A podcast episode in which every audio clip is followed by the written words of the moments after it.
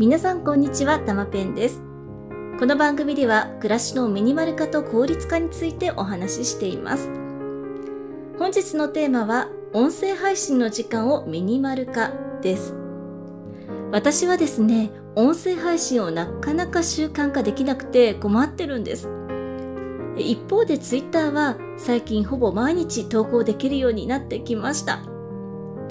どうして音声配信とツイッターとで更新の回数に違いが生まれるのか考えてみたんですけれど、おそらく私の場合、文章の長さが理由の一つです。音声配信の時間をミニマル化することで本当に配信を習慣化できるのか、これから実験してみることにします。